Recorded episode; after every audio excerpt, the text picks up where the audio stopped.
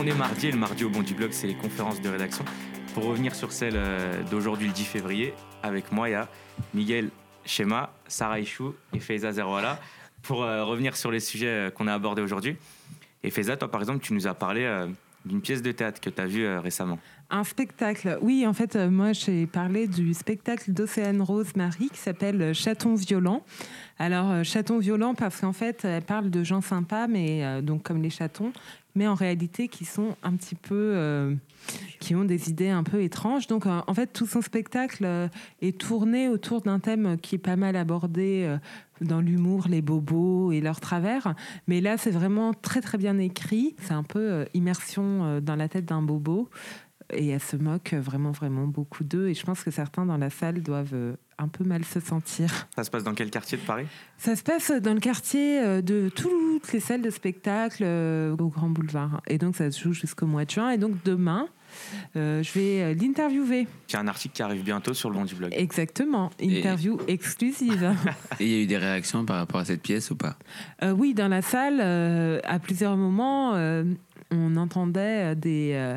oh de, protestation parce que quand même elle y va fort, euh, même sur Charlie Hebdo. Euh, enfin, et c'est vraiment un spectacle qui est, euh, qui, est très très très bien et pas du tout, pas du tout attendu, qui va pas non plus dans le sens, dans le sens le plus répandu euh, tacle Fourest, Caroline Fourest, par exemple, alors que Caroline Fourest, elle a open bar euh, dans tous les, médias. Qui est une journaliste et euh, polémiste, euh, essayiste, tous les mots en iste.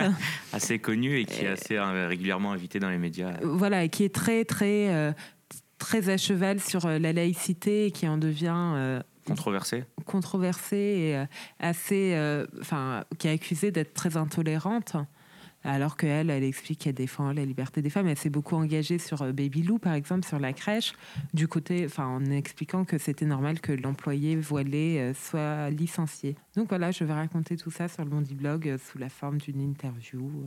Miguel, toi en ce moment, tu es sur euh, un sujet un peu, qui prend un peu plus de temps, mm. sur euh, la relation entre les jeunes et la politique. Est-ce que tu peux nous en dire un peu plus? Euh, Bah ouais, en fait, j'ai interviewé beaucoup d'amis au lycée, beaucoup de personnes même que je connaissais pas. C'est dans quel lycée, rappelle Jacques Decour, dans le 9e.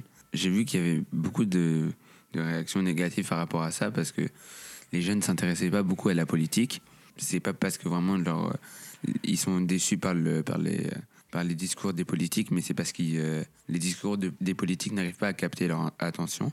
Et derrière, il y a souvent des parents qui, euh, qui sont déçus par, les, par ces politiques-là et, qui ont, et qui ont donc décroché de, de, la politique.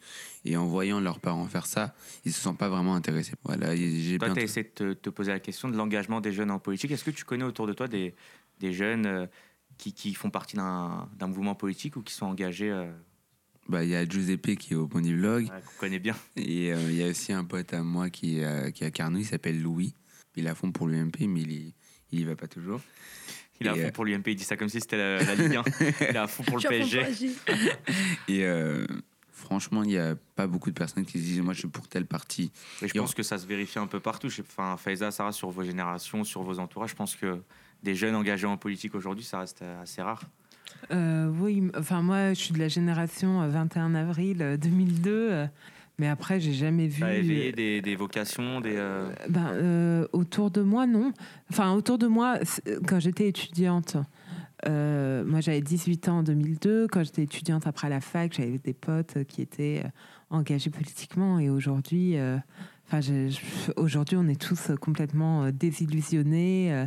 même des gens qui étaient, voilà, qui étaient militants ou qui, qui avait passé le pas.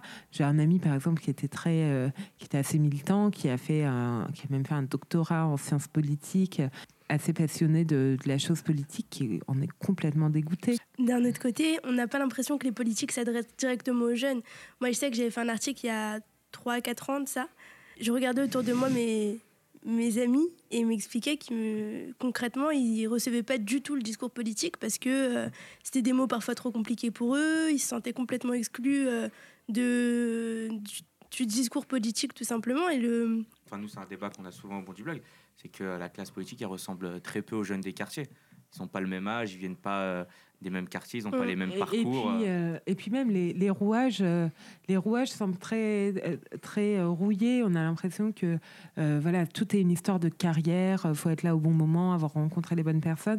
On a l'impression que le militant de base euh, qui se lève pour aller tracter le dimanche matin au marché, euh, qui est vraiment convaincu qu'il peut changer les choses, euh, voilà, la politique locale de base n'est pas du tout euh, valorisée. C'est plutôt des logiques d'appareil. mais c'est euh, pas ça aujourd'hui, parce que quand je vois, quand j'ai quand j'ai fait euh, mon, mon reportage, euh, on voyait vraiment que les jeunes, c'est pas qu'ils étaient déçus du discours politique, c'est que ça leur, ça leur apportait rien, ils pouvaient rien y faire.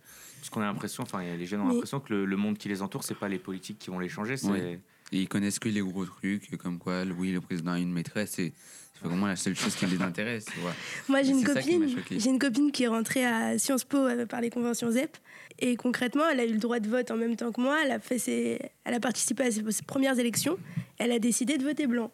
Mais Est-ce qu'aujourd'hui, ça, c'est un mouvement Enfin, on est, on est tous d'accord sur euh, le diagnostic. Est-ce qu'aujourd'hui, il y a des solutions? Est-ce que c'est quelque chose qui peut s'inverser euh, Faiza, je sais pas ce que tu en penses. N- Non, enfin moi, je, je- ce que j'observe, ce qui me frappe plutôt, c'est que euh, j'ai l'impression que voilà, tout le monde a un peu abandonné euh, l'idée que la politique pouvait changer la vie quotidienne, et j'ai l'impression que les, les gens, euh, on parle beaucoup d'empowerment dans les quartiers, le fait les de gens, donner le, le voilà, fait pouvoir de, aux, de- voilà, de, donner, de transmettre le, le pouvoir aux, oui, aux gens des quartiers. Et du coup, par exemple, moi, ce qui me frappe, c'est de nombreux, de nombreuses personnes qui vivent dans les quartiers organisent des maraudes pour euh, aller euh, nourrir, euh, donner des couvertures aux SDF, par exemple.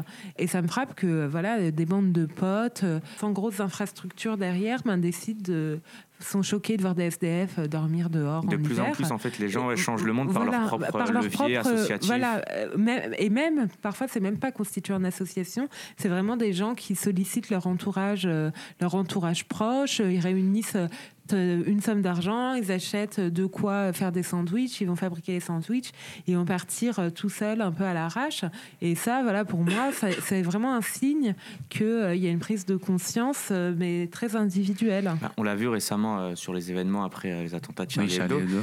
Euh, tout- toute la méfiance, euh, tous les discours qu'on pouvait entendre en banlieue, ils n'ont pas été compris par les politiques aussi, et ça accentue un peu la distance qui existe. Oui, parce que de toute façon, il y a eu un mauvais traitement médiatique de euh, nous sommes Charlie, euh, je suis Charlie, tu n'es pas Charlie, parce que c'était complètement euh, idiot de, de, de, de créer une opposition binaire, alors que c'est euh, il y a beaucoup de gris là-dedans, c'est ni noir ni blanc. Il y a beaucoup de Et que, voilà, il y a beaucoup de nuances, 50 nuances de gris. ça et, et du coup, il y a vraiment eu une, une fracture. Enfin, la fracture est là depuis euh, des années, des décennies même.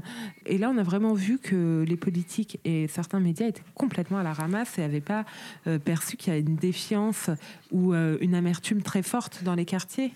Si on parle de politique aussi, et on, finira le, petit chapitre politique là-dessus, c'est aussi parce qu'il y a les élections départementales qui arrivent à la fin du mois de mars. Et là aussi, dans le 93 notamment, il y a un vrai enjeu avec la possibilité de voir euh, pour la première fois le département euh, passer à droite. Et ça aussi, on, on en parlera sur le Bondi Blog.